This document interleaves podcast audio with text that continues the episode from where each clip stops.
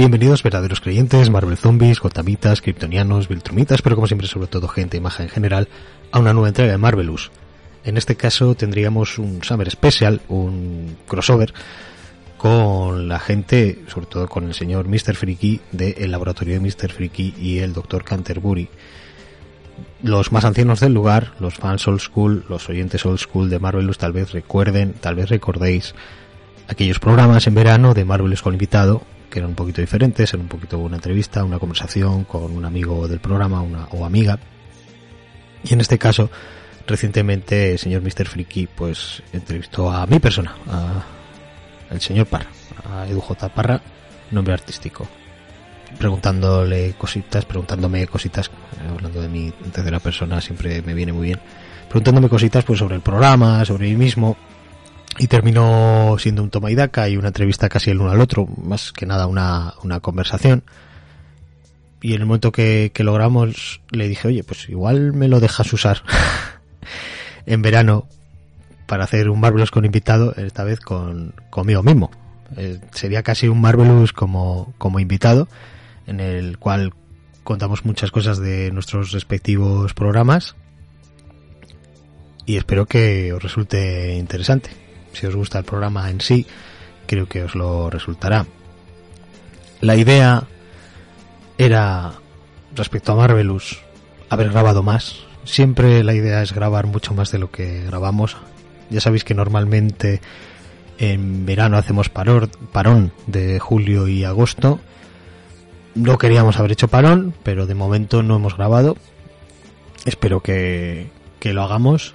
Y en septiembre, como siempre, estamos llenos de buenas intenciones y la intención es tener una, una cadencia de dos programas al mes. Y ahí más nos vale hacerlo, además, por circunstancias.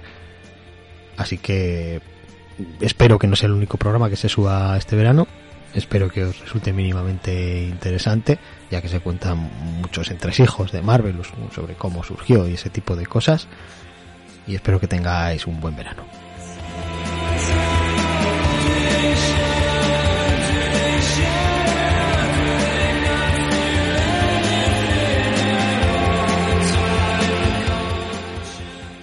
Bien, buenos días, tardes o noches, lo que quiera que esté pasando en el momento que están viendo este video o audio, porque lo vamos a hacer tanto en video como audio. Bueno, eh, esto es una, un, eh, como es un especial, ¿sí? Del laboratorio de Mr. Freaky y el Dr. Canterbury, que no está el Dr. Canterbury en este momento, pero bueno, estoy yo.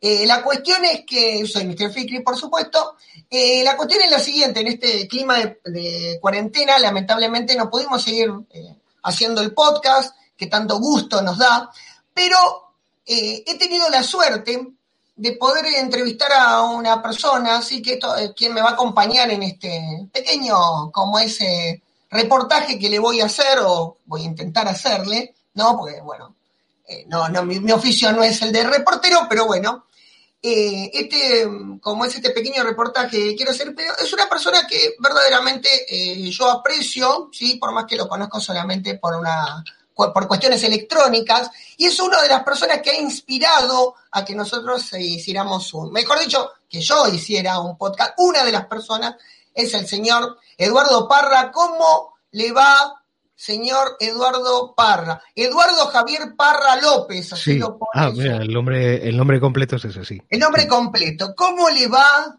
a usted? ¿Todo bien? Bien, yo todo bien dentro de, dentro de la situación actual.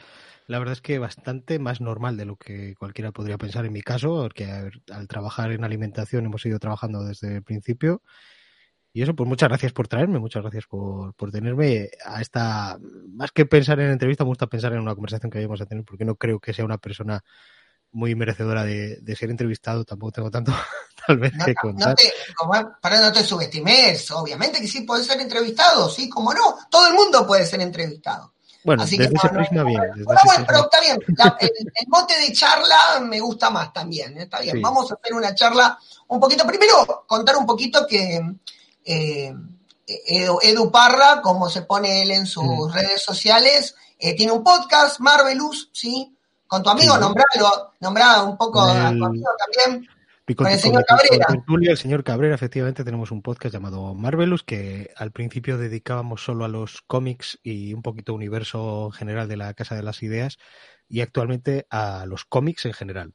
Ya desde la anterior temporada, ya hemos un par de temporadas hablando de cómics en general, que de hecho ya desde la primera temporada tuvimos que crear un spin-off en el que hablásemos de los cómics que se salían de la Casa de las Ideas, porque a nosotros al final lo que nos gusta son los cómics en general. Eh, la, pregunta, la primera pregunta entonces que quería hacerte es esta, ¿cómo nació la idea del, podcast con tu amigo el señor Cabrera? ¿Cuánto hace que se conocen con el señor Cabrera? Pues me conozco, nos conocemos desde hace ya más de media vida, diría. Media vida. media vida, más de media vida, por ahí, por ahí anda la cosa, sí. Desde que éramos adolescentes, prácticamente no, nos conocemos, no íbamos juntos a clase ni nada, era, era un tema de, cuadrilla de amigos que, coincidíamos de, fiesta y probablemente todos era con el que más charla tenía, pues porque desde siempre ha sido un gran aficionado al cine y cómics, como, como era yo, pero él a un nivel de, conocimiento enciclopédico en, todo. Eh, la gente pensará que solo sabe de cómics, pero el, conocimiento que tiene de cine, señor Cabrera, también es, increíble. O sea, es la típica, la típica persona que le puedes mostrar cualquier foto de un actor que tú no te acuerdas del nombre y dices, sé que lo he visto en películas, te podría decir incluso en qué otras películas he visto, pero el nombre no me sale, a él le sale automáticamente. Seguramente se acuerda, ¿no? Bueno, Mi, compañero tiene, como ese, con el tema de cine, ese, como es, la tiene bastante clara y no sé si al nivel habría que hacer una competencia entre el señor Parra y el doctor Canterbury, pero estaría bueno. entre Cabrera y Canterbury, pues tendrían, tendrían ahí. Podríamos, podríamos pelear, hacer un rato y no sabríamos quién estaría primero. Porque mi compañera tiene muy buen conocimiento de cine. De hecho, me ha hecho ver películas que yo verdaderamente en la vida creí que vería y bueno, es así, pero bueno. Bueno, eh, entonces, bueno, se conocen hace tanto y cómo salió el tema de hacer el podcast. Bueno, yo, yo estaba en otro podcast de colaborador eh, en aquel momento que se llamaba El Abismo de Tannhauser, que ahora está en un, en un está en coma, como, como diríamos, desde hace ya unos, unos cuantos años y además no salía con la cadencia que me gustaría, siempre yo estaba todas las semanas, que esta semana grabamos y, y pues la gente no tenía igual tanta, tanta predisposición, no estaba tan, tan, tan libre como para grabar tan a menudo como me gustaría, con lo cual dije, bueno, pues me voy a montar mi propio podcast, eh, mientras aquel era de multitemática friki como tantos hay, al haber tantos, pues dije, yo creo que de hacerlo yo uno, me, me especializaría un poquito. Siempre he creído en la especialización dentro de, del ámbito del podcasting. Hay hay demasiados podcasts que intentan abarcar tanto que siempre me gusta uno que, se centre se centre en algo. Así que bueno pues qué cosas me gustan a mí videojuegos tal y cual eh, cómics. Venga pues nos centramos en cómics y dentro de cómics pues eh, incluso quise crear otro nicho, ¿no? Dentro de que los podcasts son un nicho, dentro de que los cómics son un nicho, bueno, pues vamos a cerrarlo más todavía, nos, nos, quedamos con Marvel. Al principio lo hice así y todo dependía de que, el señor Cabrera me, me, dijera que sí, porque yo solo no, no me veía para hacerlo y la persona que yo conocía que más sabía de todo esto era él. Así que si él me daba el si quiero, pues podíamos, podíamos hacerlo. Y fue el verano de Pokémon Go, ¿Recuerdas el verano de Pokémon ah, cierto, sí, sí. ¿Cómo, Pokémon sigue, ¿cómo sigue funcionando. ¿Cómo olvidarse de ese verano? Todo el mundo con el celular dando vuelta matándose por la calle. Sí, yo, yo registré más de 500 kilómetros andados, me parece. No, no, yo, no, yo no me metí en esa, no, no, no, no me metí, pero sí, sí, conozco. Sí, sí, sí. Pues eh, con el señor Cabrera me, daba largos paseos y en, uno de estos pues ya, ya me lancé y le dije pues que tenía la idea de, hacer un podcast, sabía que él escuchaba podcast, eh, por cómo es él, pensaba que igual no iba a querer, ya sabéis que él, él nunca va a estar dispuesto a hacer lo mismo que estoy haciendo yo ahora, por ejemplo, no, no quiere hacer directos en YouTube, no quiere hacer directos con público, no le podría hacer un reportaje, digamos. Eso es. Solo, solo, por voz, bueno, podría, podría funcionar. Le dije que ya tenía el nombre, que, que tenía Marvelous, que nos íbamos a, a, tratar de señores, que él iba a ser el señor Cabrera, yo el señor Parra. a ver qué, le parecía y, y me dijo que, que, bien, que le parecía bien para probar, a ver qué tal. Y, y oye, pues... Eh, ¿Cuántos, ¿Cuántos capítulos llevan ya? Ya, eh, creo que ya subimos más de 100 audios Creo, Muy bien. que sí hemos subido ya más de 100 audios. Los dos primeros, las dos primeras temporadas teníamos una cadencia semanal y son bastantes más programas que ya en la tercera y en la cuarta que estamos ahora. Y pero bueno, también hay alguna promoción, alguna cosita así. También los, los Marvelous con invitado que, que hacía yo en, en, verano cuando paraba el, el podcast y hacíamos eh, ahora ya descanso del todo porque tengo el Cabrera dice que tengo horror vacui y soy incapaz de era incapaz de, de estar una semana sin, sin subir algo Sí, entre todo eso ya, ya sería más de más de 100 audios eh, y bueno, cuatro temporadas estamos en, en plena. Igual creo que por eso me siento identificado con vos, yo también soy de... Acá en la Argentina, mm. porque no sé si se habrán dado cuenta por el tono de voz que es español, el señor Parra, pero bueno, acá en la Argentina llamaríamos culo inquieto.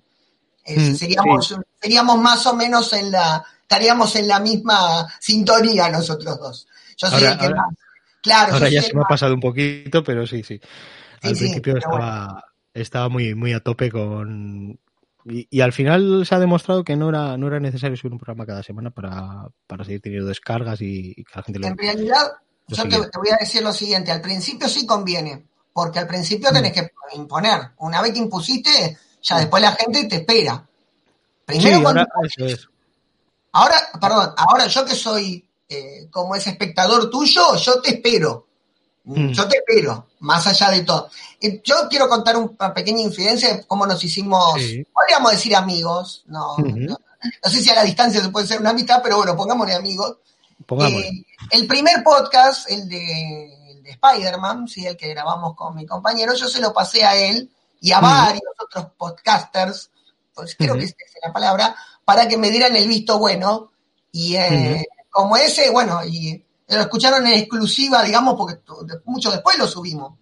Eh, y me dio el visto bueno acá mi querido amigo el señor Parra. me gusta llamarte señor Parra, acá por lo menos. Sí, me puedes llamar Edu, me puedes llamar Parra como quieras. ¿eh? y sí, pero bueno, con perdón del señor Cabrera, que se, tiene el tiene su la exclusiva de decirte el señor Parra, pero bueno, te diré, te diré cómo, bueno, pero le pasé y con mucha buena onda y otros, otros podcasters también, que si después tengo la suerte de poder entrevistarlos, se los diré, pero les agradezco a todos los que le he pasado y que me han dado eh, visto bueno, malo, lo que me han dicho. Igual nadie, como nos habían dicho, nadie nos amenazó de muerte, como diciendo, no carguen eso. Así que bueno, así que se agradece que sin conocerme hayas escuchado el podcast, cosa que bueno, hay gente que se le ha mandado y ni siquiera lo escuchó, pero bueno, te agradezco que sin conocerme eh, hayas tenido la deferencia de escucharlo. Hace ya cosa de un año, puede ser, por, ahí andará, ¿no? un poquito menos, pero bueno, un poquito menos, de un año, pero bueno, por sí. Verano del año pasado, más o menos, sí. Sí, después empezamos a mandarnos primero mensajes por Facebook y después empezamos, nos pasamos los WhatsApp y nos vamos comunicando. Y bueno, esto, esta cuarentena nos hizo decir, bueno, podemos hacer un vivo, podemos hacer esto, hemos visto tanto vivo de tanta gente hablando tonterías, ¿por qué no podemos hacerlo nosotros? ¿No es así? Sí, y, no sé tratar de tú, tratarte de vos. Eh, como, como se te cante. Como decimos acá, como se te cante, lo que te surja. No hay, ningún hay, una, hay una confianza, ¿no? Eh, sí, sí, no pasa nada. ¿cómo, ¿Cómo conociste a Canterbury? Ah, uh, lo que pasa es que tendría que revelar un poquito mi identidad secreta, pero como uno de mis trabajos. Utilizando alias y. Yo tengo otro trabajo. No, no, yo tengo otro trabajo, ¿no? Y fue cliente mío, ¿sí? Fue cliente mío, eh, terminamos el trabajo, supimos que teníamos esta afición común. Y bueno, escuchando otros podcasts, yo tenía ganas de hacer un programa de YouTube, un programa un podcast. Eh, el tema es que, bueno, tenía la posibilidad de, eh, la, primero se llamaba Radio Insignia, ahora se llama Prensa Libre Online, tenía, me tenía el espacio porque yo pertenezco a esa, a esa radio y bueno, me daba el espacio y bueno, y cuando me daba el espacio la primera persona en la que pensé era en Canterbury y le dije a Canterbury, che, lo hacemos y se enganchó enseguida. Lo que pasa es que nos complicó encontrar el momento para grabarlo y después desde que grabamos hasta que lo sacamos, se nos complicó la cuestión técnica de cómo subirlo. Hasta que lo encontramos. Una vez que lo encontramos ya. Y ya tenemos grabados algunos que todavía no los subimos para no quedarnos sin capítulos. Así de sencillo. Muy sencillo. Así que alguno que esté escuchando ahora, Después de Llegué a, hacer... escuchar, llegué a escuchar uno que igual todavía no está o... No, el que, el que escuchaste, que te lo mandé en exclusiva, que es el podcast más, la- el, el Sí, podcast más sí, largo sí. que hicimos, que fue el de Universo DC. Eh, sí, ese. Ese Nos cansamos, pero, pero bien, porque cuando lo terminamos de hacer preguntamos a la, a la operadora, ¿cuánto le pusimos? Una hora cuarenta y cinco. ¡Ah, no nos dimos cuenta! Imagínate que le estábamos pasando. Igual estábamos cansados, pero la pasamos muy bien haciéndolo y no llegamos a hacer el de Marvel. Tengo, tenemos preparado el de Marvel. Muy bien. Está en exclusiva, lo digo, que tenemos preparado el de Marvel y tenemos preparados el de series animadas de superhéroes. Que tenemos esos dos, que son también de ese estilo, Muy bueno. a- muy abarcativo, ¿sí? Mm. Mucha investigación hacemos, porque a nosotros nos gusta, eh, a ver, ya que está, ya que me lo preguntaste, te cuento, a mí me gusta saber. Entonces, a mí me gusta saber de cómics. Entonces, yo todo donde yo aprenda, siempre voy a ir. Me en la época que no existía internet, cuando yo empecé, yo tengo muchos libros sobre Marvel y sobre DC. De Marvel tengo cinco fabulosas décadas, ¿sí? Que te lo recomiendo si no lo has leído. Eh, muy bueno, Muy bueno para entender toda la cuestión del cómic de Marvel hasta la década del 90, que es más o menos donde yo entré. Entonces, vos con eso más o menos te das una idea bastante. Y hay otro libro español que se llama Los cómics Marvel, si la memoria no me falla, que también, eh, de Marín, ¿sí? Rafael Sí, Marín, también me sirvió mucho. Lo, O sea, lo tengo. Ese lo, ¿lo compré. Ah, recientemente en un, una página se llama Bibliostock que venden material Hay algunos, que, hay algunos que no han llegado a la Argentina y lamentablemente no he podido leer, pero bueno, en algún momento alguno que otro voy a encontrar porque hecho- han hecho eh, libros sobre, sobre Hulk, sobre Daredevil, sobre eh, Los Vengadores, sobre Spider-Man. Ustedes hacen libros de todos, eso es bueno. Acá no, acá no, no hacen tanto, tanto de eso. Pero bueno, es lo bueno. Lo único que te soy sincera, a veces me molesta leer en español. perdón, pero es así. me, me molesta, le- eh, perdón, me molestan más los nombres en español. Lobezno, eh, Ah, La te ha Masa. Patrulla X. Te soy sincero, me molesta un poco, te lo tengo que decir, ¿no? Me molesta un poco. Ya estoy acostumbrado. O sea, Sí, yo es con lo que crecí. Casi, Claro. casi se me hacía raro lo, lo contrario, el, el nombre original. Claro, bueno, pero. Yo, bueno, yo nací, yo, eh, nosotros estábamos con los cómics mexicanos, a nosotros nos llegaban los cómics mexicanos, que estaba eh, a, Batman le decían Bruno Díaz en vez de Bruce Wayne, con lo cual tenemos eso, nosotros tenemos ese problema, tenemos más con los Ricardo, cómics Ricardo Tapia era Dick Ricardo Tapia, exactamente. Clark Kent todavía no sé cómo zafó, no sé, eh, a, a- como esa Flash le decían Bruno Alba, Sí, sí, sí. sí. Ah. El- a como esa a Green Arrow, además de ser flecha verde, le decían eh, Oliverio Reina. Oliverio Reina, sí. En, en- el anterior podcast en el que estuve, en este de la misma Tannhauser, hice, hice un artículo entre comillas, o sea, Sí. hablado sobre los nombres, sobre cómo se llaman los, los personajes en, en Latinoamérica, porque No, estaba lo de, pero- era muy gracioso lo de aguja dinámica también. Sí, no, lo de, lo de aguja. Bueno, Wolverine hacen aberraciones, con- hicieron aberraciones con Mm. el nombre de Wolverine. Claro, es que es- es un animal tan poco común que en- hay idiomas en los que no lo tienen. Aquí se supone, literalmente Sí. debería ser carcayú. Hurón, hurón, fíjate. hurón. Hurón, pero mal sentido, ahí viene hurón. No, me da. Wolverine queda más lindo. Hay lo ves, nombres no- lo tiene su. Hay nombres en inglés están mejores. Sí, y de hecho, Aquí con las películas, o sea, al principio con las películas estaban manteniendo los nombres tal y como, tal y como los tenían en, en los cómics aquí de, de toda la vida, pero ya según han ido avanzando los años les están dejando los, los nombres originales. sí, sí. Los Vengadores eran los Vengadores, ya en la última no estoy seguro si eran Vengadores o ya Avengers, Deadpool ha sido Deadpool en vez de, en vez de Masacre, por ejemplo. Sí. No, me encantó el título de Joker Bromas, me encantó. Es el Bromas, Mm. estuvo. estuvo. pero ahí- acá por suerte le, le mantuvieron Joker. Sí, no, no pusieron. Acá le llamaban el Guasón. Que tampoco quiere decir nada, pero bueno. Sí, Eh, Gatúbela y todo eso está por ahí. Gatúbela, uy, Gatúbela, otro más. Escúchame, te pregunto, eh, ¿por qué preferís a Marvel eh, más que a DC o por qué elegiste empezar con Marvel? O sea, son Sí, Marvel. tendría, tendría más sentido el segundo enfoque de la película, porque no, en realidad no, no lo prefiero. Ah, ¿por qué no lo prefieres? Ahí está, me gustó. Sí, sí, sí, no, no, no soy, no me decanto por, por una, pero aquí era más, más sencillo simplemente, y si ibas al kiosco, los cómics que ibas a tener más a mano eran, eran los de Marvel.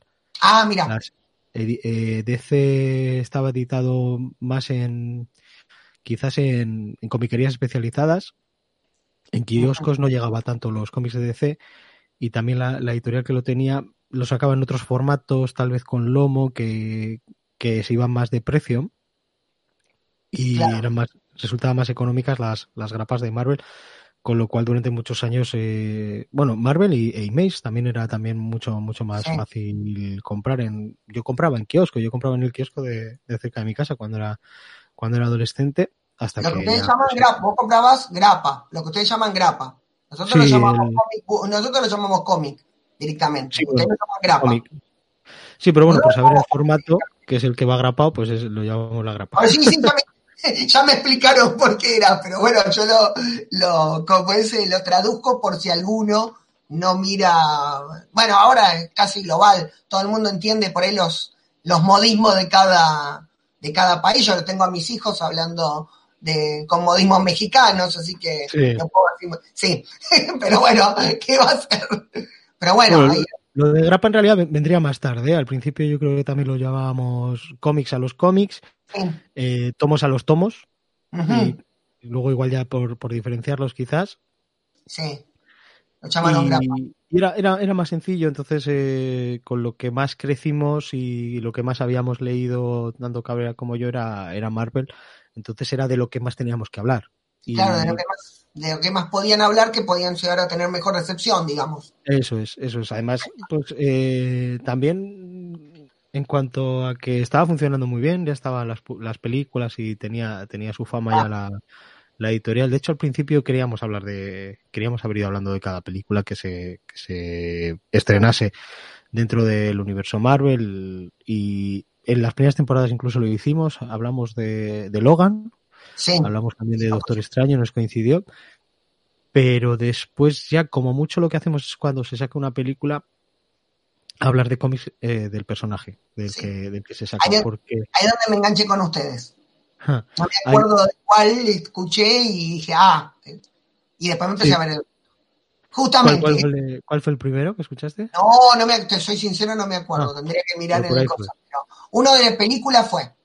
O, o fue ese o fue de la serie de Daredevil, porque bueno, mi, mi personaje preferido de, de Marvel es eh. Daredevil, con lo cual, eh, que seguramente la, la gente que me escucha ya lo sabe, ¿sí? Y Sí. mi personaje preferido de DC es Batman, pero bueno, es- que encima tengo lo- los cómics donde, los dos cómics donde se cruzan, eh, no sé si, si vos estás de acuerdo con esto de lo- del cruzamiento entre, entre, que hacer cómic de, de ambas editoriales, que se crucen, o preferí que cada uno tenga su universo.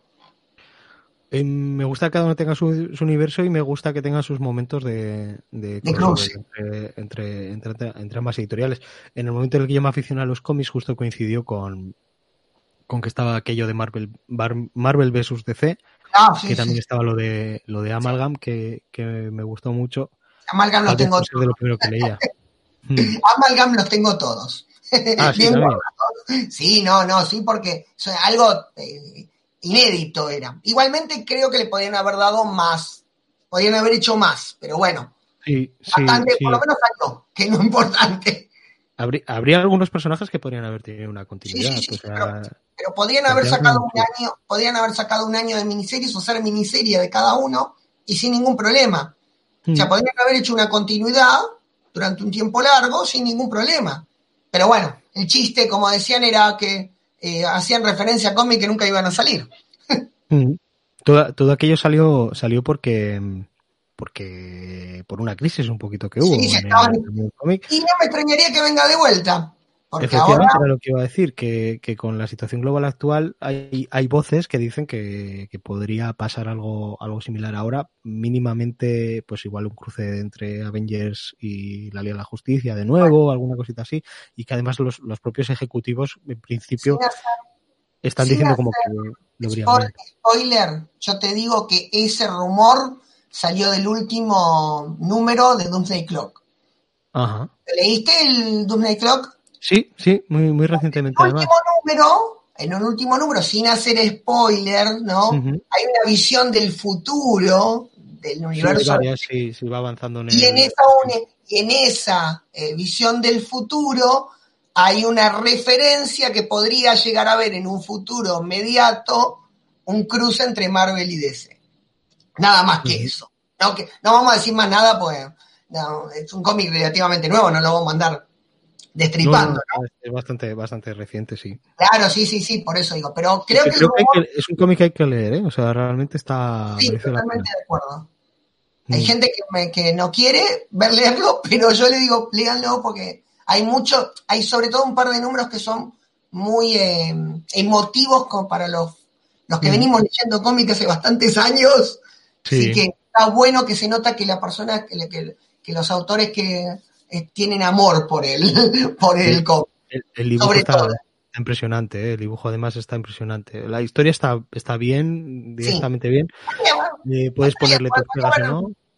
Podría haber un poquito más, pero bueno, pero está bien, Sí. pero sobre todo hay amor en ese cómic, eso es muy Sí. interesante. Sí, amor por el propio cómic. Y, y, y el dibujo está de maravilla. O sea, el, el dibujante que lo, lo vincularías principalmente con, con Superman en un principio, hace un Batman que me parece el Batman casi que definitivo. O sea, cada vez que aparece Batman en la historia está, está espectacular. Sí. No, Está- no, está- sí, está una buena, una buena, como ese, cre- una buena caracterización de personaje, no me salía el... Sí, sí, Bueno, sí. sí.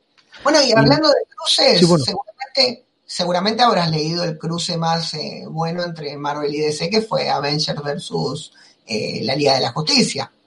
Lo tengo pendiente, lo tengo pendiente. Es, No, eh, No lo leíste. En- No, Encima porque- que tenés catalogado. Yo Eh. lo tengo, te cuento, pero no tengo manera de hacértelo llegar. Ya, ya. Eh, es que lo quiero, no quiero leerlo de otras maneras. eh, Claro, sí, en físico, y obviamente. está un poco difícil de, de encontrar a un precio así asequible. Accesible, sí. Sí, y además, bueno, según qué, qué ediciones eh, está, está incluso, incluso muy caro. Y un poco la edición me daría un poco igual, pero es, es, es uno de los cómics que más ganas tengo de, de leer y de, y de hacer Bueno, con él, la verdad. ¿eh? Te, te voy a hacer una promesa al aire. Si lo encuentro acá en la Argentina en un peso en un precio accesible, te lo mando. Oh, lo mando. Ya te pago el, el envío lo que haga falta. No, no, no, no, no, por eso digo, yo sí lo encuentro en un peso accesible porque en una época estaba, pero bueno, en esta época, no lo que pasa es que no fue reeditado porque obviamente que tienen que dar visto bueno las dos editoriales Sí, Y no lo van a dar. porque no están en Sí. buenos términos hoy, que no quiere decir que no esté mañana, pero si lo Eso peso accesible, acá en la Argentina, que es mucho más encontrable por ahí, eh, como ese se puede, porque encima creo que se editó acá, o sea, se, eh, digamos, hubo una edición local. Ya tengo que mirar el que tengo yo, pero creo que es una edición local, con lo cual, Lo estuve, lo estuve mirando en inglés y en inglés mm, se podía, se podía llegar a encontrar, ¿eh? Y tampoco subía mucho. Igual, igual ¿Inglés, lo, vuelvo a mirar. Sí, sí, sí. Los, los cómics americanos prefiero leerlos en inglés, si, Ah, si tengo la, la posibilidad. Sí, se me da bastante bien. Era la típica asignatura que, que aprobaba sin estudiar y que si hubiera estudiado pues Ah, habría sacado mejor nota, pero con aprobar sin estudiar ya, ya me valía. Y, y como mucho de lo que he consumido ha sido en, en inglés, eh, oído es diferente, pero leído la verdad se me da bien y en cómics al estar apoyado con imagen es, es muy es muy sen- dar esa- sencillo. me acabas de dar entonces más, eh, más, más rango para poderte conseguir el cómic. Porque Ajá, tal vez sí, por ahí también aparezca. Porque acá hay, hay mucha. En comiquería se puede ver bastante. Es más, no sé si vos sabés que en la comiquería, una comiquería argentina el año pasado le ganó la el como ese el, a una comiquería de Madrid le, le sacó el puesto de la mejor comiquería del mundo. Ah, sí, ¿Sabías que la- era una comiquería de Argentina? ¿Cómo, se llama? La revistería. La Dale, vamos a hacer, vamos a, le vamos a hacer eh, un poco de, de publicidad, pero bueno, sí, le Sí, sacó. bueno. El último era la comiquería de Madrid que tenía, se, se llevaba todos los años. Pero Sí, creo que era Comics, si no me equivoco, sí. no, no, no, era una comiquería de Madrid, no sé si era Kira, pero bueno, pero bueno, le sacamos, le sacamos, mirá, yo ya me, me hice propio. Es como decir que Messi es nuestro. de, perdón, ¿de qué equipo sos? Empecemos por ahí. ¿De qué equipo? ¿Futbolísticamente hablando? Sí, ya Pues que si tengo, si tengo que decir uno, tengo que decir el Atleti de Bilbao, pero la verdad es que Ah. no es no es una cosa que a mí me, me llame mucho. Ah, no, no, no te, no, te interesa el fútbol. Ah, bueno, No, está bien. no soy hincha. Pero mira, tenía una gorra del Boca Juniors, de una Ah, época que bien, un tío mío ahí en Argentina. Son de los míos. Bien. Vale, pues dura- durante años de, de chavalín llevaba yo- iba yo por la calle con una gorra de Boca Juniors. Muy bien, son de los míos. Ahí me, ahí me gustó. ¿Ves? Ya me cae, cada vez me cae mejor. Menos, menos mal, ¿no? Porque si llegas a ser de River, me, me matas. Estaba complicado, sí. Estaba Me la he complicado. sí, Me la he bueno. jugado ahí a, a contar la anécdota, ¿eh? No, no, está bien, sí. No, si no, se iba a empezar a decir otra cosa, pero bueno, no importa.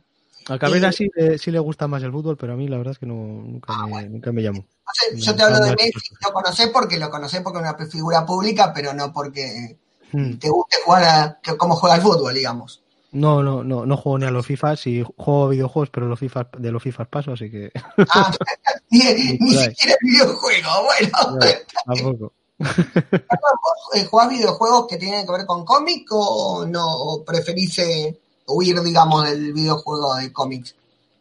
Eh, pues de, de todo un poco, pero um, Ah, sí, que, sí muy a menudo le doy a um, adaptaciones de, de cómics a, a videojuegos. De hecho, hace cosa de un año, en, en un evento que este año, pues por las circunstancias actuales no, no se van a hacer, que se hacía aquí cerca en Asturias, eh, era de cómics, pero pues había videojuegos también por ahí. Sí. Y yo pues compré bastante, pude encontrar bastantes la Game Boy Advance, no sé si la conoces. Pero ¿Cuál, bueno, la perdón? Game Boy- Escuché, Discúlpame. de la Game Boy Advance. Ah, sí. Sí, eh, y resulta que si compré 8, Ah, Eh, miércoles. o sea, estaba hablando con un, con un amigo y ¿cuáles has comprado? Pues este, este, este y tal. Pues de 8, 7 eran de personajes de cómic. Pues estaban los cuatro fantásticos, compré uno de Spider-Man, compré uno...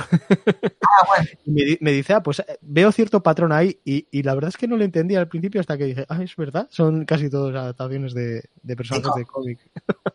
¿Y cuál Sí, vos pero- crees que es el mejor juego de adaptación de, de cómics? Mejor ju- videojuego de adaptación de cómics. Para mi gusto, eh, Sí. Voy a decir que el Spider-Man lo veo bastante sobrevalorado por la gente. Está bien, está bien, es un videojuego que puede llegar al notable, pero no es el videojuego que, todo el mundo se está, está alucinando con él. Tiene, tiene algunos problemas, tiene, yo le puedo poner bastantes peros, pero lo- la verdad es que lo jugué y lo disfruté mucho, la historia principal está muy bien. Y, pero el que me, la saga que me parece más redonda son los de Batman. Los de Batman de, de Rocksteady están, están, me parece que están bastante mejor y más, más pulidos. Siendo igual su, su última iteración, la de Batman Arkham Knight, creo que era el último, el Sí. que ya salió para la, la generación actual por poco tiempo de, de videoconsolas. Eh, Por, por Sí, sí, por, por pocos meses. Y de hecho salió muy al principio, o sea, ya, ya es un videojuego que tiene, tiene su tiempo. Los de Batman bueno. los sectores me parecen No, están, están realmente bien. Yo no soy mucho de, de los videojuegos, por una cuestión más de tiempo que por otra cosa, eh, pero sí el, el Batman Arna- Arkham eh, está, está muy Mm. bueno. Después los otros, no sé si tan, pero el, el primero sí. Y lo del Spider-Man, por lo que he jugado yo, está bueno, pero bueno, vos, vos sos más jugador que yo, así que tal vez por ahí quizás eh, tenés eh, la aposta. Pregunta, pre- preguntita rápida. Eh, cinco cómics que vos creés que todo el mundo debería leer y nadie se debería perder. Pues este es el tipo de preguntas que me encantan. O sea, eh, entre esto y si me preguntas mi cómic favorito, me, me matas. Eh, cinco cómics que yo creo que se Que deberían todo el leer. mundo debería Eh, leer. Todo el mundo, ¿eh? Que le vendría muy bien. Que to- A que ver. vos decís que esto le va a gustar a todo el mundo. Obviamente todo el mundo que le guste los cómics, ¿no? Sí, sí, sí. Eh, vale, pues eh, mira, me habías me habías ofrecido haberme mandado las preguntas con anterioridad y, y muy cortésmente decliné la, Te lo ofrecí, te el lo ofrecí, ofrecimiento te lo ofrecí, ¿no? y ahora y ahora es el momento de arrepentirse de, de haber declinado eso. Eh, pues voy a decir, según me vayan viniendo, es que lo tengo atrás, si no Sí. podría estar mirando. Eh, Ya, Usagi Yojimbo, Usagi Yojimbo, voy a decir. Me parece un cómic redondo que, le puede entrar a, casi cualquiera de cualquier edad. Y, casi cualquier tomo se pueden leer y, tiene una calidad excepcional. Em, Bone, Bone, que va muy también en la línea. Puede recordar un poco a, Usagi Yojimbo, según la edición que leas, que también en su, en su origen era en blanco y negro. También, es que, claro, estoy buscando cositas así un poquito para todos los públicos, de hecho. y además Bone no lo tengo leído entero, pero en, ah, breves van, a, sacar en España eh, un tomo con todo. Van a sacar un ómnibus de estos que llaman y, y creo que me voy a hacer con él porque creo que va a estar a un precio, a un precio interesante. todavía me falta saber detalles si va a ser en color o en blanco y negro, pero me da, un poco igual. Em, ay. Ahí se está dando vuelta. para, para dejar... A ver, se da vuelta para mirar. Date vuelta y mira tranquila, no hay problema. Mira, eh, pues ahora ya esos dos los tengo bastante claros. Eh, la nueva frontera de Darwin Cook. Para quien le interese un poquito de C, puede ser perfectamente el primer cómic de C que se lea. Totalmente. Eh, Marvels, de, de Basic y Alex Ross, de Car Basic, y Alex Ross también para quien le interese meterse así un poquito en los superhéroes de Marvel. Le metí un problema, perdón. ¿eh? Ay. No importa, te dejo. espero que la gente pregunte no sea mi favorito. Vas a... Te libero, te libero. Y, un, comodín, eh, Watchmen. Ahí está, muy bien. Eh, ha quedado unas respuestas un poquito obvias. Lo que pasa es que el Watchmen, el problema principal de Watchmen, que si es tu primer cómic, el mm. resto se te va a empezar a complicar un poco. Pero bueno. Pero mira, después de leerte ya La Nueva Frontera y Marvels. Claro, sí. No, pero digo, si es tu primer cómic, se te complica. Porque después, claro, el tema es que es lo mismo que si vos te agarrás, yo creo, ¿no? Una pregunta que te iba a hacer, ¿vos crees que eh, como es está bueno empezar por los cómics clásicos o hay que empezar por los cómics modernos? Porque he tenido esa discusión en Facebook.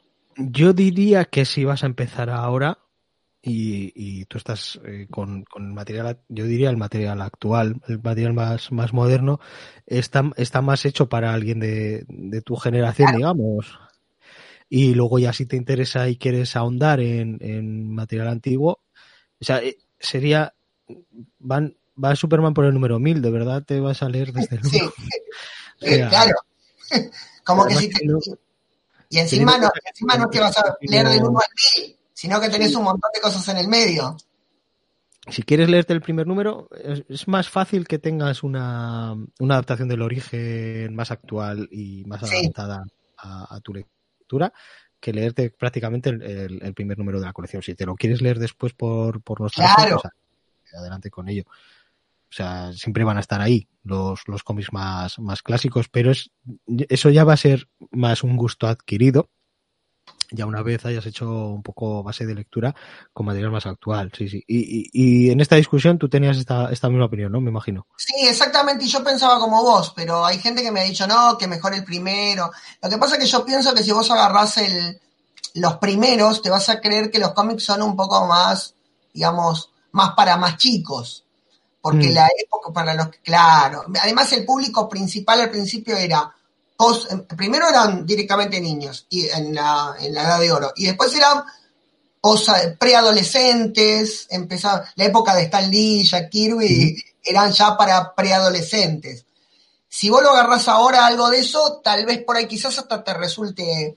A mí, por ejemplo, me molesta ver eh, algún, algún youtuber que se pone a analizar con mente actual el cómic de la década del 60. Me parece una tontería atroz porque se ríe por las cosas que pasan, me parece una tontería porque en realidad hay que leerlos en el contexto de la, de la época. Le pasa a un amigo que es eh, youtuber así de, de, cómics, que es Mickey Hawk, no sé si le conocerás. Sí, no conozco. Lo, que pasa es que, claro, hace las colecciones, hace la colección de Spider-Man, y claro, la colección de Spider-Man tenía eh, cómics de todas las etapas, pero él quería la colección completa, y claro, al hacer la colección completa y, y hacer una review de cada cómic, pues le tocaba hacer reviews de cómics que, que, a él le, le, chocaban. Pero la verdad es que lo hace. Lo hace no, no, pero lo bien, ¿eh?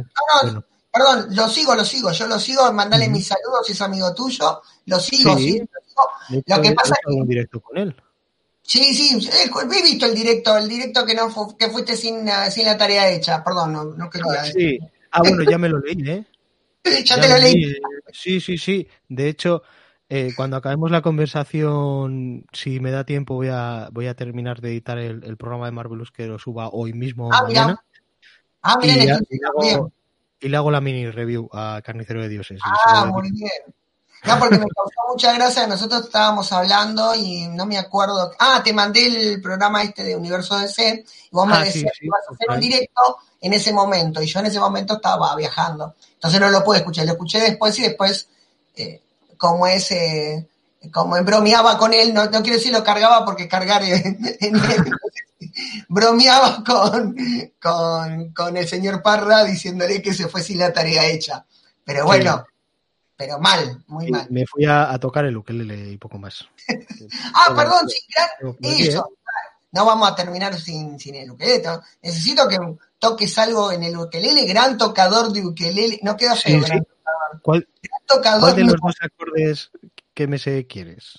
A ver, no, no. perdón, ¿Podés hacerme una música de una, de una película de, de Marvel? A ver si te animás.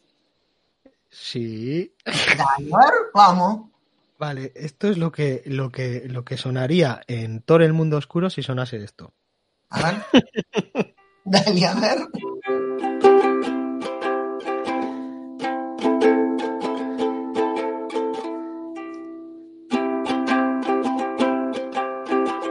Lo que pasa es que quedó en una escena eliminada esto, creo.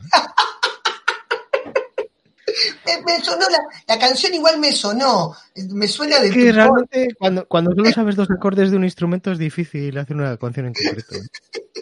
Más allá de que tenga en mente. perdón, la, del hombre araña clásico sí te va a salir, ¿no? Eh, pues mira, me alegra que me lo digas porque en, en, mi juventud, hasta hace cosa de cuatro años, así, justo, de hecho, corté con una cosa y, me puse con el podcast. Yo cantaba en un grupo de música. Sí. en, algún interludio eh, yo ya tenía el ukelele y, y cantaba Spiderman. Cantaba Spiderman con, con, estos, con estos acordes. Spiderman, Spiderman, el hombre araña, Spiderman. Salta por los edificios, pega un brinco y ya lo has visto. ¿Quién es? Es Spiderman. Claro, vos sabés que eso es otra de las cosas que yo había visto, que cambiaban la música muchas de, la, de las series y a nosotros nos llegaban por ahí algunas series originales eh, con la música original. Una sí nos llegó, la de, la de Spider-Woman, Mujer Araña, ah, con la música de ustedes. Mujer Araña, ajá, es un misterio, Mujer Araña. Que después, cuando yo estaba yo en una época se me ocurrió buscar música de series ¿no? y de películas, que es otra obsesión mía, y eh, buscaba y no la encontraba. Y después digo, ¿cómo puede ser que no encuentro esa? Y no, después me enteré que castellanizaban algunas, algunas, sí, de niño me gustaban mucho las, las cintas de música, estamos ya haciendo arqueología personal, eh, las cintas de música que tenían temas que no llegaban, o sea, iban más allá del, de la intro y el ending, porque al final las, series tenían la intro y el ending y me encantaban las cintas en las que se inventaban un montón de temas más, por ejemplo, de Masters del Universo y, similares. Había, un temazo de Masters del Universo que, si quieres te lo canto aquí en, primicia para tu audiencia. ¿Vela? Es que, es que, era, era con, con, un teclado buenísimo, buenísimo. Unos malos y otros buenos. El señor del bien es He-Man, defensor de la justicia. Y es que el lector es malvado porque ha sido desterrado y su mente retorcida, es como una pesadilla. Era buenísimo, buenísimo. está bueno, está bueno, está brutal. Con, con muy ochentero todo. Y, y, de hecho, eh, hay un, hay un chico que le sigo mucho, se llama Viruete, que está, sale en el podcast Campamento Krypton, tal vez te suene o alguien de, tu audiencia. por lo menos no, pero bueno, eh, siempre hay cosas nuevas para escuchar, siempre hay. Pues él es José Luis Viruete, tiene, tiene su blog eh, viruete.com y, y, del propio blog tiene un podcast y tenía algún programa en el que analizaba estas, estas cintas, te ponía la canción y luego, sí. y luego lo, lo comentaba, comentaban la jugada, ¿no? Y estaba muy bien porque es que era buenísimo porque todos los superiores defienden la justicia, es el más guapo. Sí, no hay mucho más. Era, todo, era muy... Y, y, me, y ahora que has dicho lo de eh, mujer, la mujer araña, sí. era buenísimo porque se conoce que no sabía nada del personaje y era todo mujer araña, ah, sí. ¿de dónde vienes? Mujer araña, es un misterio, no tenían ni idea del personaje. No idea de lo que era el personaje. Lo que pasa que, bueno, a ver, eh, tenemos en cuenta, uy, me parece que se tildó el, el video. ¿Te escucho? ¿Estamos? ¿Estás? Uy, qué lástima. ¿Estás? Sí, estás, estás, estás. Te bueno, veo. Pero... Te veo, te veo sí, medio estoy. como ese ensombriado, pero te veo todavía. No, lo que pasa es que, a ver, tanto la Mujer Araña como She-Hulk, o como lo llaman ustedes, Hulka, empezaron con un tema de, para no perder, para que de seno les largue un, una Mujer Araña y una She-Hulk.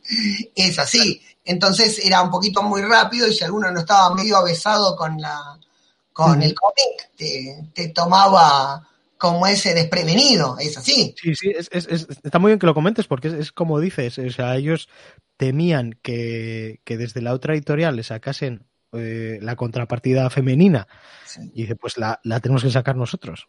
Claro, nosotros bueno. tenemos Spider-Man, pues ellos pueden sacar Spider-Woman en cualquier momento si quieren. Nosotros lo que tenemos registrado es Spider-Man, pues bueno, se adelantaban y sacaban Spider-Woman. A ver si vos tenés este dato, vos sabés que tienen una mujer, una Spider no me acuerdo si Guerrero Woman eh, DC, en la Legión de Superhéroes. Sé que, sé que prácticamente todos los personajes tienen una contrapartida muy directa sí. en las dos editoriales, sí. pero, pero no. normalmente la contrapartida más directa no, no ha tenido prácticamente ni. No tienen éxito, sí, obvio. Muy sí. poca, muy po hay muy pocas excepciones. Eh. Por ejemplo, yo la otra, la otra, vez hablaba con uno del tema de Namor con, con Aquaman. Mm. Eh, Namor tuvo su época donde era él el rey del Atlantis y no se, la, no se lo movían. Y después, cuando decreció Namor, empezó Aquaman y bueno, hoy si hablas del rey del Atlantis no puedes hablar de otro que de Aquaman.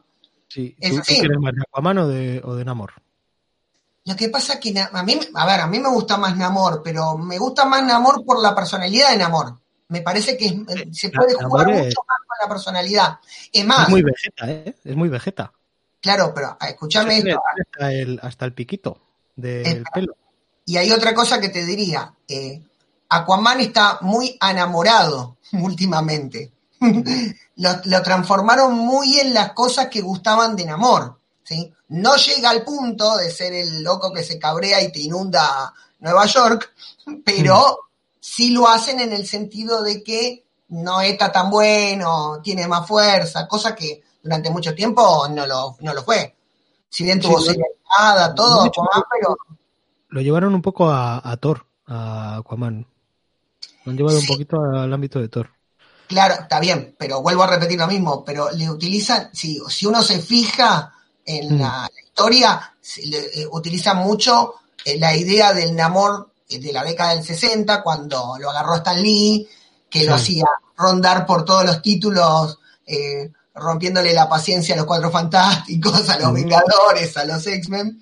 Eh, ese, ese Namor es más o menos el Aquaman, con la diferencia de que este tiene su universo propio y Namor nunca pudo armar un universo propio eh, sustentable. Sí lo hizo en la década de 40, pero ¿quién, se acuerda? el, el, personaje probablemente más grande de Marvel que todavía no tiene versión fílmica es, es, es Namor.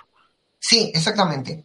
Y pero lo que pasa es que después de la, después de la película de Aquaman, yo creo que no. Ya es difícil, es difícil. Es complicado. Lo tienen Porque... que meter por otro lado, lo tienen que meter como malo, no queda otra. Porque para el, el, eh, tal y como lo ve la gente en general, va a ser una copia. Cuando en realidad es. O sea, y cuando sí. primero. Sí, sí, sí. De hecho, de, lo, de los primeros personajes de, de Marvel, sí, sí. cuando era Timely, sin, probablemente es el primero. El primero de Marvel, exactamente el primero. Si la memoria no me falla. De... Cuando era lo de Timely, era, era, era Namor el, el, protagonista, el protagonista, sí. No, el primer cómic, sí, eh, el primer cómic que aparece, la antorcha humana original y Namor, si bien está Namor, pero Namor había aparecido unos meses antes en un cómic que daban gratis, que daban gratis, sí, después de, una, de las películas, que más o menos fue abril, mayo, junio. Entre sí, digo que era, era casi casi un fanzine que, que regalaron a, la, a, la, salida de los cines eh, con, con, amor. Es interesante porque. Claro, es interesante porque ahí tuvo su origen y después volvió a tener su origen en Marvel Comics número uno. Y después volvió a tener su origen. Eh, fue el primero que se le revisó el origen lo más rápido posible. Es así. Es, sí, claro, sí, sí, pero interesante porque mm, como ese, este es el, primero y el primero no tiene adaptación y tuvo muchos años Universal la, los derechos y no hizo nada, cuando podría haberlo hecho mucho antes. Ahora, los, tendría los Marvel Studios si quisiera hacerlo, ¿no? Me parece. Lo que pasa es que me parece que tiene un, problema parecido que con Hulk, ¿eh? que tiene los derechos de distribución Universal, con lo cual mejor que lo metan dentro de otra película. Que yo vuelvo a repetir, funcionaría mejor como malo como un, malo, un malo noble, ¿viste? Como esos que les encanta hacer a Marvel, que son malos, que no son malos, pero son malos. Sí, como hicieron con Loki un poquito, le pegaría Claro. Pero bueno, a ver, ¿qué hicieron en, Marvel? Le mandaron a un Loki bueno, pusieron en ahora en los cómics, o sea, hmm todo bien. Pero... tanto el personaje que, lo tuvieron que hacer. Sí, pero a ver, si vas a hacer una colección propia y respetable que sea malo, porque cuando Doctor Doom tiene su colección propia sigue siendo malo. Vamos a ser sinceros. Si hacen una colección del Joker, el Joker no se hace bueno. Hay colección de Gatúbela, Gatúbela sigue robando. No es que no roba Gatúbela, empecemos por ahí. Gatúbela, digo Catwoman, yo digo Gatúbela porque es muy argentino esto ¿Se entiende el punto? pero, cuando, cuando, a un villano le dan colección lo, lo vuelven antihéroe. Si lo, si lo, suelen bueno, por ese... Por eso me molesta Venom. Por eso me mm. molesta. Es un personaje que no soporto. no soporto. Porque a mí no, no me gusta que un malo se transforme en bueno porque vende mucho. no, no me, perdón. Otro que no soporto es Deadpool. Masacre para ustedes. Me molesta. bueno, Harley Quinn es otra. No me gustan. Hay, un montón de casos, ¿eh?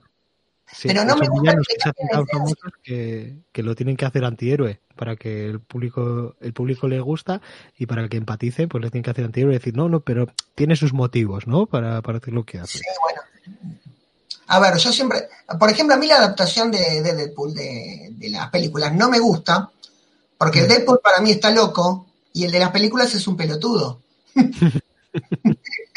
es tan fácil como eso o sea, a ver, está creado todo en forma que él es un pelotudo. No, no es que está mal la película. La película está bien, pero basándonos que él es un pelotudo. ¿sí? Mientras que en los cómics es un loco. O sea, solamente un loco le puede hablar, puede hablar con la cuarta pared, puede hacer cosas que son incoherentes. Es un loco y está perfecto. La voz interior, todo muy bien, bárbaro.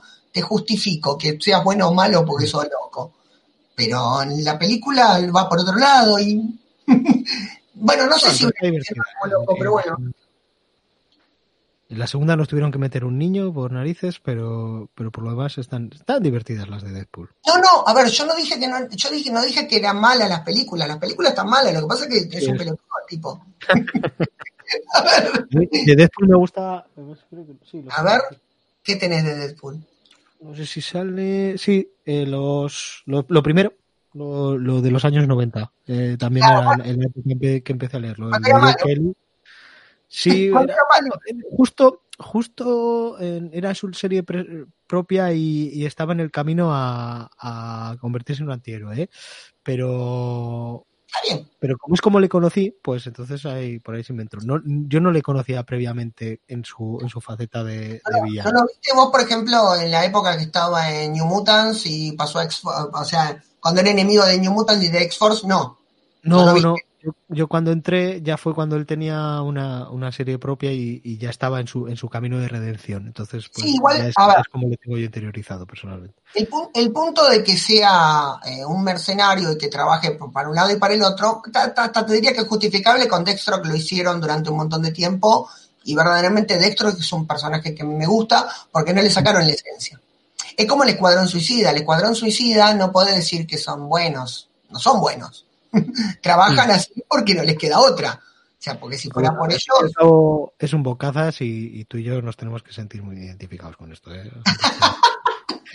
tenemos aquí podcast y tal. Por ahí, por ahí nos lleva, por ahí nos gana. ¿eh? ¿Vos, decís que, vos decís que yo, a, mí, a mí no me gusta porque estoy viendo mis propios defectos en, bueno, puede ser que empatices ahí, ¿eh? Y digas, no, no, pero ¿cómo hizo esto?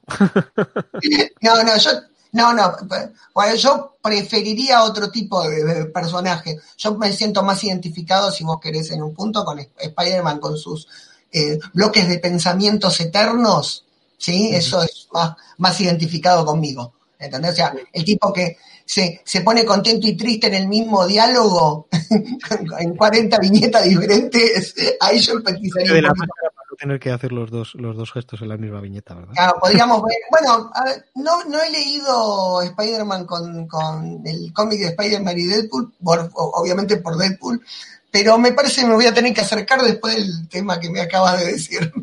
Deadpool tenía, tuvo algún anual con Daredevil que estaba muy, muy divertido. Sí, ¿eh? ese lo leí, ese lo leí, pero ahí todavía me gustaba.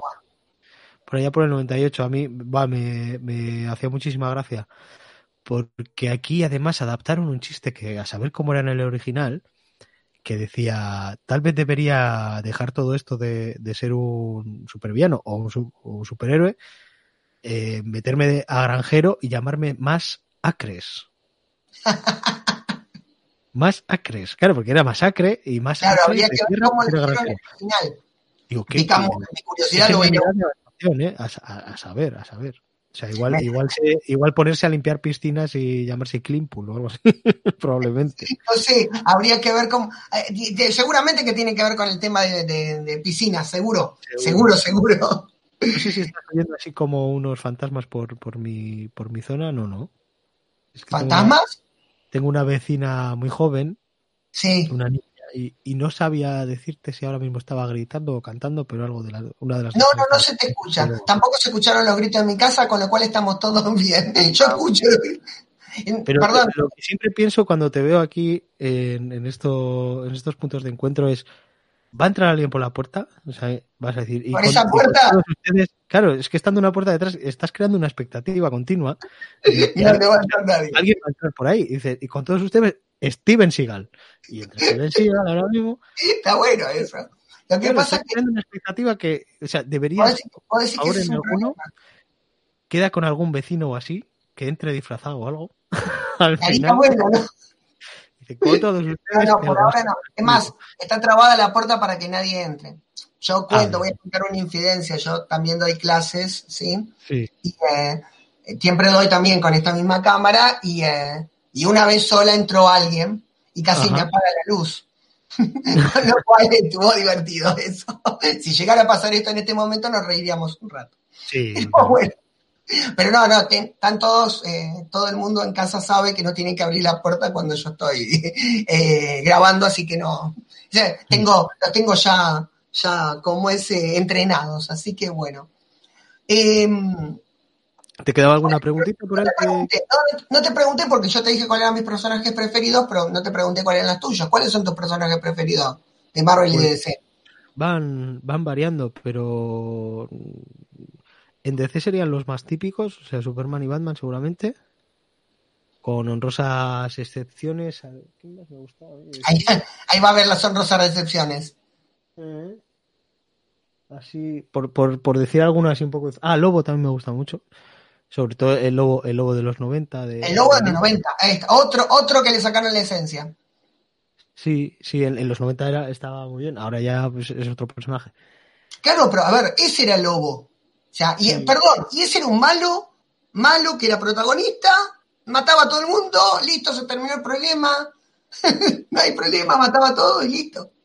Y en Marvels, por en Marvel por decirte tres, pues esto, esto en favoritos es un poquito lo que me viene, pero sí podrían ser tres personajes que no tienen nada que ver, porque sea eh, Lobezno, sí. Estela Plateada y, y Daredevil Muy bien, no me gusta tanto lo obvio. También, evidentemente, me gusta Spider-Man y, y, personajes que puedan ser No, más bueno, obvios. Y, es bastante obvio, pero. Pero, pero no, no, uno que tenga un preferido no quiere decir que no, le, no disfrute de los otros. A mí, me, a mí me gusta mucho, a mí me gusta el cómic en general. Igual yo soy Iba, de... iba a ser un team up muy difícil, ¿eh? El de, el de lo vendo de Daredevil y Estela Plata iba a ser un team up muy, muy difícil de hacer. No te creas, ¿eh? No te creas. Yo, o sea, a mí se me ocurrirían, yo tengo tres, ya se me ocurrieron en este momento tres ideas para hacer un, o, ya para, para sacar por lo menos la punta de, yo soy un escritor aficionado o frustrado, no sé si, no sé cuál de los dos funcionaría. y a mí se me ocurren ciertos Una mejor aficionado y, y al, al final el, la definición es la misma, pero aficionado es una mejor. Frustrado queda mejor. Frustrado porque nunca lo hice, pero puede ser que. Sí. Sí, te- el otra vez, por ejemplo, a ver si te gusta esto. Lo- yo lo digo porque por ahí alguno, algún ejecutivo lo escucha y por ahí lo usa. Preguntaban, en el Facebook preguntaron el otro día eh, una qué se les ocurriría o algo nuevo con los mutantes, ¿no? Un tema Ujú. complicado hacer con los mutantes. Ahora está bien, con Hickman está haciendo bastante Sí, buen lo laburo. leí, lo leí también recientemente. haciendo muy buen laburo. Pero bueno, Está por bien. ejemplo, preguntaban, ¿qué podría llegar a ser? Y a mí se me ocurrió, ¿sí? Imagínate, Charles Xavier, candidato a presidente de los Estados Unidos, y todos Ajá. los mutantes lo quieren matar, y obviamente se juntan todos los mutantes para que no muera, porque si él es presidente, va a ser eh, cuestiones a favor del mutante. Y, spoiler, gana. Mm. Y ahí empezaría, tenés a todos los mutantes en puestos importantes en, la, en el país más grosso del mundo. Lo, lo cual Imagínate que puede salir todo eso. Pues, pues va mucho en, en la línea de lo que se suele perseguir en, en los cómics de X-Men, porque siempre el trasfondo de ser una minoría sí, eh, oprimida siempre es probablemente el, el más continuo en, las historias de X-Men. Así que, pues Claro, mira, es hay que un-. Hay un punto donde yo me he dado cuenta que siempre es la minoría, ¿sí? tratando que la- el resto de la gente lo acepte. Entonces mi idea sería otra, sería, en vez de hacer eso, decir, muy bien, agarremos nosotros el poder, por las buenas, no por las malas como Magneto, y vamos a cambiar las cosas desde arriba. No, pero es- es- está, está muy en boga con, con, minori- con la minorías intentando Obvio. llegar a la presidencia y bueno, y, y recientemente, no, recientemente para ti para mí, para gente ya será historia, habiéndolo conseguido. Sí, sí, sí, no, Para bueno, nosotros lo de, lo de Obama está, está muy cerca, pero ya han pasado sí. los años, ¿eh? Ya han pasado los Ya años. pasaron los años, sí, sí, pero sí, más o menos iría en esa. eh, Sí. Y yo lo digo porque a mí no, es- no- no me gustaría, me- no hace falta que me den el crédito por la idea, pero si estaría, si, si trasciende y la gente lo escucha, ¿por qué no? Si lo hacen, me encantaría decir, esa es mi idea. no importa. Tan solo con la, con la candidatura ya, ya tendrían ahí bastante para, para hacer. ¿eh? Con la candidatura sí, pero me parece que me parece que habría que hacer algo al mejor estilo Luthor presidente. Yo Mm. creo que ahí estaría bueno. Por lo menos un tiempo. Porque lo de Luthor presidente, por ejemplo, la jugada de Luthor presidente a mí me gustó, pero me pareció que fue muy corta. Tendrían que haber estado un poquito más con Luthor presidente. Lo que Mm. pasa es que se la juegan, pero hasta ahí. Se la juegan, pero hasta ahí. Por eso me gustan más los Elseworld o, los What If, donde se la juegan bien jugada. Pero Y en, en Ah, Marvel lo hicieron, lo hicieron similar con, con Osborn también. Sí, con, pero con Osborne lo mandaron con Chill. No, no, no llegaron a la presidencia, no se animaron a tanto. Pero realmente era casi como, como, como el, el presidente por encima del presidente, como quien dice. Claro, claro, como, como un tipo casi. de inteligencia, sí. Te hago una pregunta. ¿Vos sos de la idea de que estaría bueno hacer un borrón y cuenta nueva, destruyamos todo el universo que está? ¿O preferís lo de la continuidad eterna como venimos desde la década del 60 o del 40? O, o sea, ¿te gustaría eso del borrón y cuenta nueva, que cortemos todo y empecemos todo de cero? Sabemos que Bueno. vamos a tener hater por eso, con esos, pero bueno. En cierto modo se ha hecho y ha funcionado más o menos. En Marvel, por ejemplo, eh, con Ultimate, con la línea Ul- Ultimate. Sí, pero Fue terminaron haciendo lo mismo que siempre. Terminaron Sí. integrándolos. No se podían cerrando y- no se podían integrando. que Miles Morales estuviera fuera de la continuidad oficial. No se la pudieron Mm. bancar. O sea, le Mm. gustaba, pero no le gustaba. Y en, y que DC, y en DC nunca pudieron, no, no terminé DC de meterme. empezar de cero. En DC nunca pudieron empezar de cero. Lo dije quieren, hacer algo que podría estar en esos términos con lo de, creo que se llama, ¿no, no es 5G? 5G, sí, 5G. Sí, 5G. Olvídate, ya se fue Dios, ya se, se, te fue la mierda el 5G. Te aviso. Sí, se fue. No, no, no, fue, no. No, porque era un tema a largo plazo y el largo plazo, cuando vos tenés una, la, mente que lo creó, bárbaro, pero cuando vos no tenés la mente que lo creó, no. Lo más probable es que si él no va a ser lo que era. Pero vamos, que eh, si tengo que encantarme por una cosa de las dos, sí me gusta esta continuidad eterna, aunque haya que, que justificarla de, de 100.000 maneras diferentes con personajes que en, en 80 años han envejecido 8. Claro, sí, sí. Mira, si te pones a pensar, podemos hacer una, una continuidad hasta de 15 como mucho, pero después no te mm. queda otra que hacer los jóvenes, pues si no tenés un, un Batman de 50 o 60 años peleando mm. como de 40 y no, no justificar. Bueno, hay, recientemente con Spider-Man con Spider-Man recientemente han hecho esto de Life Story, que es como si desde que se, se, creó a Spider-Man hubiera envejecido un año por cada año natural, ¿no? ¿La, sí, sí, sí, es muy bonito. Sí, no, me encanta. Yo que soy, a mí me gusta Spider-Man, te digo que la verdad que me, me encanta. Me encanta, me encantó. Además que uno al ser lector pilla las referencias, se encuentra las referencias, si no, no. Termino hablando, a veces termino hablando con términos tuyos, ¿sí? te cuento, ¿eh? no, no, es que, mm. que estoy tratando de imitarte, pero terminamos hablando del mismo tono. bueno, a mí, a mí, a mí me cuesta no, no terminar imitándote a ti porque ya sabes que, que, los españoles tenemos muy poca personalidad y de la que hablamos con alguien así de, de otro habla, terminamos mimetizando el acento y haciendo el ridículo más absoluto. Y estoy eh, controlando eso al máximo. ¿Eh? Es que estamos haciendo los dos lo mismo, me parece. Ese es un problema. Vamos a hacer un ah, mix terrible.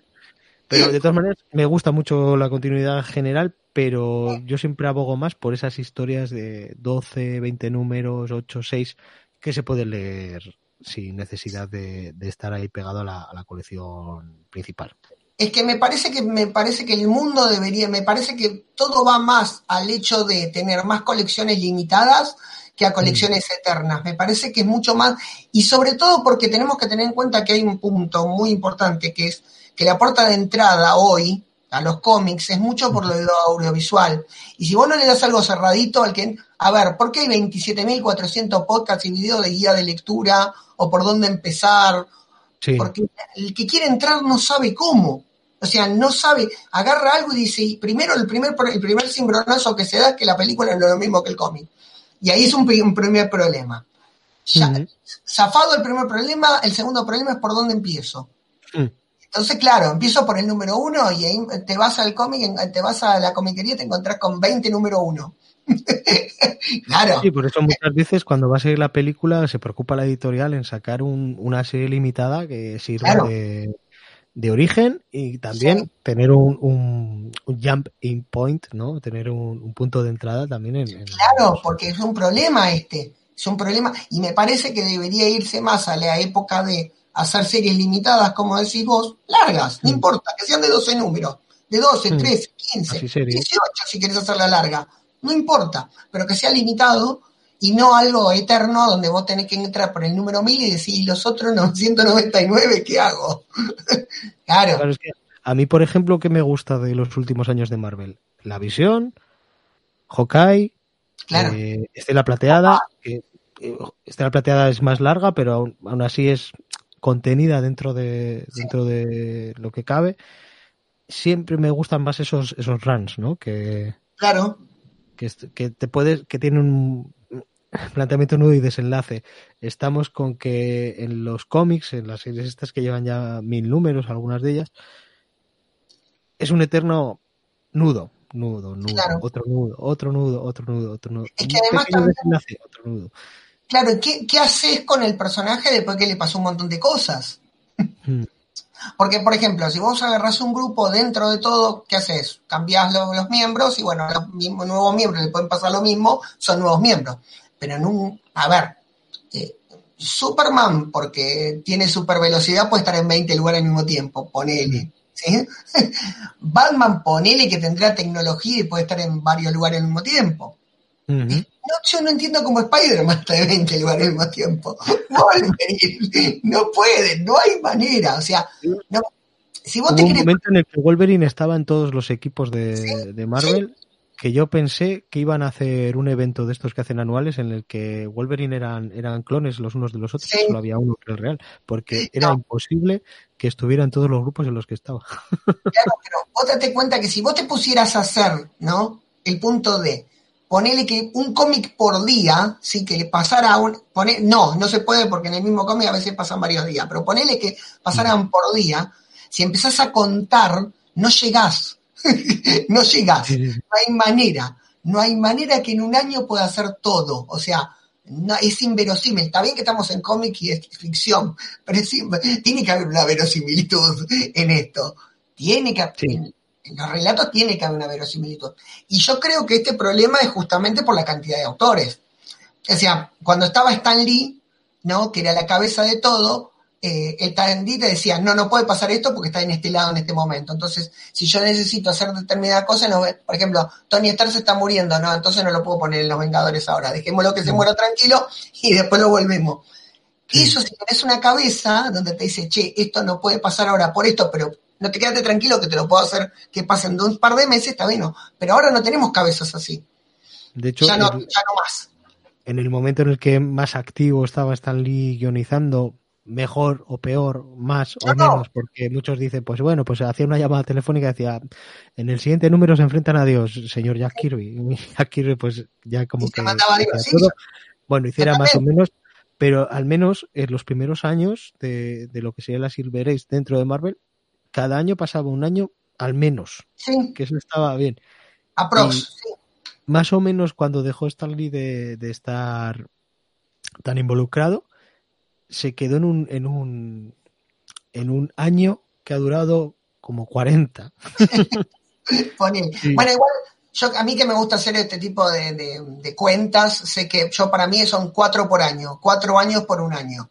Cada cuatro años pasa un año, pero creo que, hay, creo que, hay, creo que hay uno que dice eso.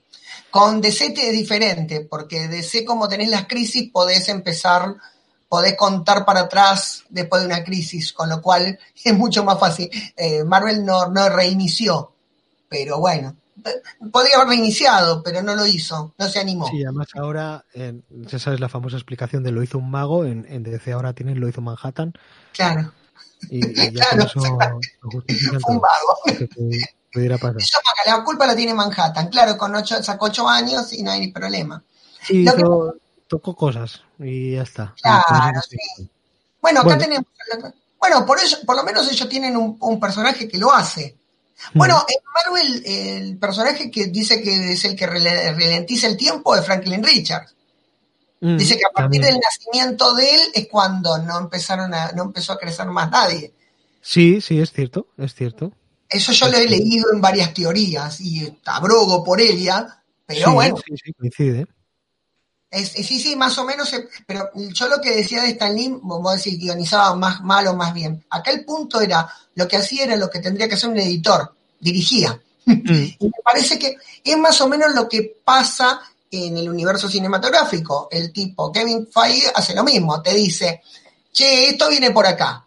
No, pero tengo ganas, pará, vamos a empezar por acá. Quiero que aparezca Adam Warlock, pará porque no, no lo tengo pensado para la otra. No lo haga aparecer, tira cameíto, todo lo que vos quieras, y después para la próxima. No te dice que no. Aguántatelo porque hoy tengo este evento. Mañana vemos. Y me parece que eso es lo que falta, una de las cosas que falla en los cómics, una de las cosas que falló en New 52, por ejemplo. No tenía un director. O sea, fueron todas colecciones a tontas y a locas, teniendo mismos personajes actuando en diferentes colecciones con diferente personalidad. Wonder Woman, por ejemplo la de Azarelo estaba bárbara, en un espectáculo, y la otra estaba saliendo con Superman. o sea, no. A mí me gustaba, ¿eh? A mí me gustaba. Pero hay que decir que sí que parecían dos personajes distintos, la de Azarelo y la de la que estaba en la Justice League. Aún, aún, así, que las dos historias fueran buenas, ponele, es mm. incoherente. O sea, es incoherente. o sea, estaba en Justice League, estaba la serie propia, y luego estaba Superman, Wonder Woman, que también tenían otras historias por ahí Y en principio está pasando todo a la vez y no, tenía ningún sentido. Claro, es que no, tenés coherencia. Y ahí es un problema. El problema de coherencia creo que es una de las cuestiones eh, que, que, donde, creo que es donde más falla el cómic eh, hoy. Que no tiene una dirección donde todo esté en función de algo. Creo que eso, bueno, eso se trasladó a las películas de DC, donde cada película de DC va para el lado que quiere, sin una mm. dirección. Y por eso te salen obras maestras como Wonder Woman, Shazam y Aquaman y cualquier cosa como El Escuadrón Suicida, por ejemplo. No, no, no, me quiero meter en, con el tema de Batman versus Superman y con la Liga de la Justicia para no pelearme con nadie. A mí me gustan, todas, me gustan hasta, hasta Escuadrón Suicida, le veo sus cosas. No, no, por eso, yo, no pienso, yo igual no pienso que sean malas películas, pero me parece que, por ejemplo, Wonder Woman y Aquaman, y hasta Shazam mismo son superiores a las otras porque son cerraditas entendibles. O sea, vos la, te sentás, la, la mirás y se terminó. O sea, entendiste quién era el personaje, cómo. Batman y Superman necesita leer 27 cosas, tener un badaje anterior, un badaje posterior, y qué pasa con él. O sea, Batman y Superman la disfrutamos nosotros, que venimos leyendo cómics hace 20 años, 30 años. Pero alguien que se sienta a ver Batman y Superman y nunca leyó un cómic, y es pesadita. O sea, para atrapar público no es. Es así, o sea, para agarrar público no es. ahí es donde yo te diría que Marvel cuenta con una ventaja en donde sí te agarra el público. Entonces, por ejemplo, te dicen, mira, no entendí esta película, mírate estas dos y vas a ver cómo estás al día. ¿Listo? ¿Entendés cómo funciona? Eh, cuando vos terminás de ver Batman Superman, te dice, ¿y cómo, puedo? Y mira Man of Steel. Y, pero me faltan cosas. ¿Y Batman dónde estaba? Ah, no, no tenemos de Batman. ¿Entiendes? Claro. Es normal que el público esté, esté liado porque dice, ¿y este Batman es el Batman de Nolan? Pero si es otro pibe.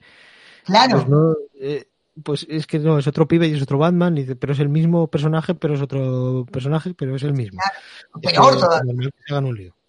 Bueno, con los Spider-Man pasa ¿Dónde estaba Superman? No, no, es que, es que en las de Nolan es un mundo en el que solo está Batman. Y es que realmente hasta hace, hasta hace 10 años, 11, 12, como mucho, cada, cada película que había de superhéroe era un mundo en el que solo estaba spider un mundo en el que solo había los X-Men, un mundo en el que solo estaban los Cuatro Fantásticos. Claro. Y un poco la genialidad es haber sabido hacer bien un mundo en el que estén los personajes de Marvel y, convivan, por ejemplo. Y es la genialidad que han querido hacer también en DC y les ha salido un poco ya de esa manera. No, lo que pasa es que por ahí yo lo que creo es que justamente le faltaba a alguien que estuviera dirigiendo atrás. Y Zack Snyder tal vez no lo pudo hacer, no lo hizo de una manera en donde fue accesible al público, porque por ahí Zack Snyder podría haberlo hecho, pero no fue accesible al público. Con Manos de Steel bien, pero con Batman y Superman necesitabas mucho para entender. yo la disfruté, me encantó, a mí me encantó la película, pero sé que hay mucha gente que no la entiende porque hay muchas cosas que no entendés. Cuando ves el traje de Robin, si, ¿dónde está Robin y por qué está muerto? Tenés que saber que lo mataron y a cuál Robin mataron. Por más que después mates a otro, no importa. Pero tenés que saber que hay un Robin que mataron. O sea, funciona así, ¿qué va a ser? Bueno, llevamos una hora pasaditas. Así ya que, pasamos, ¿no? De largo, un poquito. Así que bueno, te, agradezco un montón. Eh, Eduardo, no te voy a decir señor Parra, te, eh, te, agradezco un montón que, que, hayas querido hacer. Que nosotros entre el grupo de amigos nos llamábamos por el apellido de toda la vida. No sé muy bien. Ah, bueno. Bueno, entonces Parra. Todos mis amigos me llaman Parra, así que no, no habría ningún problema tampoco. ¿eh? bueno, Parra, entonces. Edu, mejor, ¿eh? Eduardo me lo llama mi madre. Edu, te, recontra agradezco que te hayas eh, sometido a mis preguntas, algunas que he puesto en, problemas. Seguro que, alguna por ahí todavía. Seguro que quedó alguna por ahí todavía. No, sí, pero bueno, pero después empezamos a hablar de cómic, que es lo que más nos apasiona a los dos, y evidentemente como ese, eso era el punto, por ahí en un punto preguntar por ahí era menos, pero más era, sacar temas para hablar. Así que bueno, un gusto enorme que, que haberte tenido, ¿sí? Eh, después te voy a mandar la copia de esto para que vos hagas lo que quieras con el en sí, porque acá me dice que va a utilizarlo. Cuando yo escuche una parte de esto en tu podcast me caigo desmayado avísame por adelantado, por favor. Para no cuenta de que la, hora pasada igual es mucho, pero igual algún extractito lo, lo podríamos hacer. No hay problema. Si no vas a hacer, avísame por la duda, si no me caigo de espalda. bueno, y al público les agradezco que nos hayan escuchado en este este símil reportaje, esta charla, un, crossover entre Marvel con, con el laboratorio de Mr. Flick y el doctor Canterbury. Y bueno, eh, esto ha sido todo por hoy. Nos estamos escuchando cuando nos escuchen. ¿sí? Hasta pronto, esperemos que sea lo más pronto posible. Muchas gracias.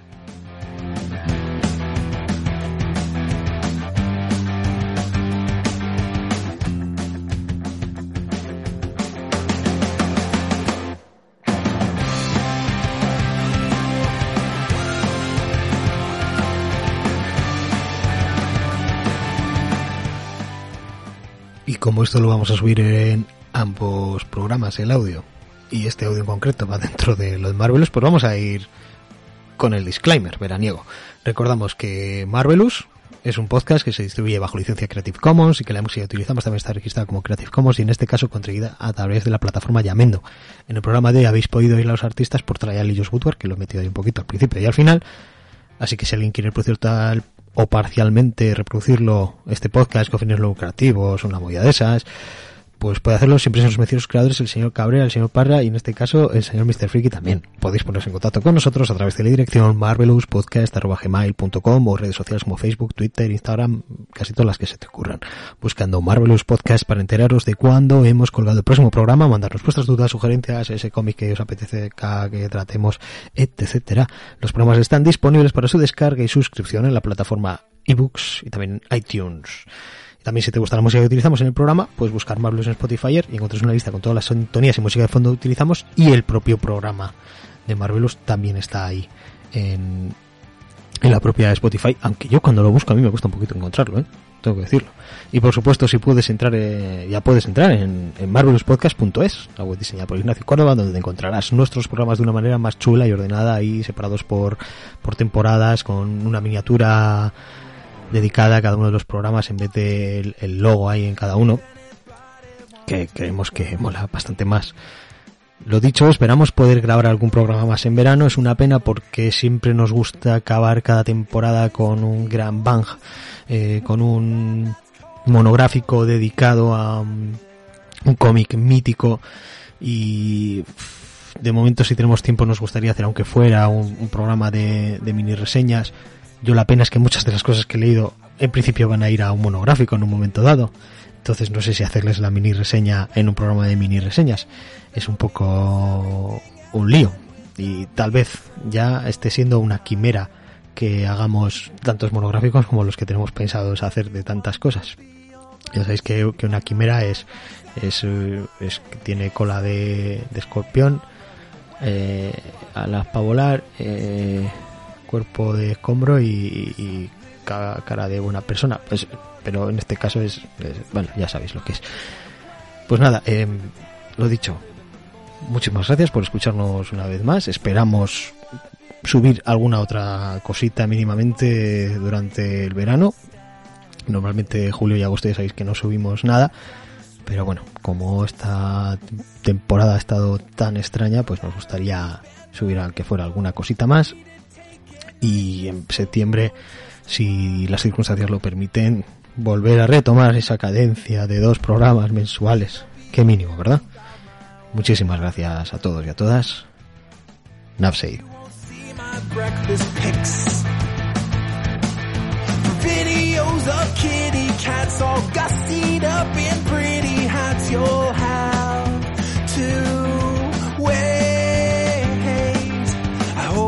Not a tragedy. I hope you don't get mad at me. It's a beautiful day. I'm running away. Don't bother to Facebook message or call me. Cause I'm living life in airplane mode and everything's okay. I just wanna play, unplug for the day and live in the moment. Cause I'm living life in airplane mode, yeah.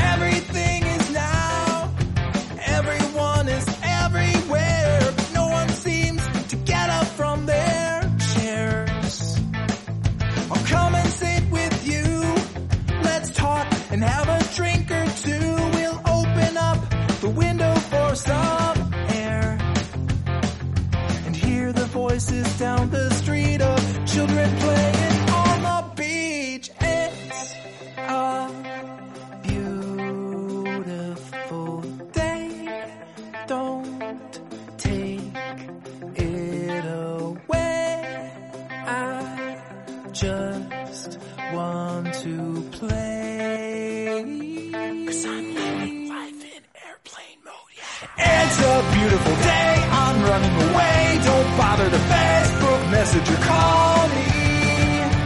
Cause I'm living life in airplane mode and everything is okay. I just wanna play, unplug for the day and live in the moment. Cause I'm living life in airplane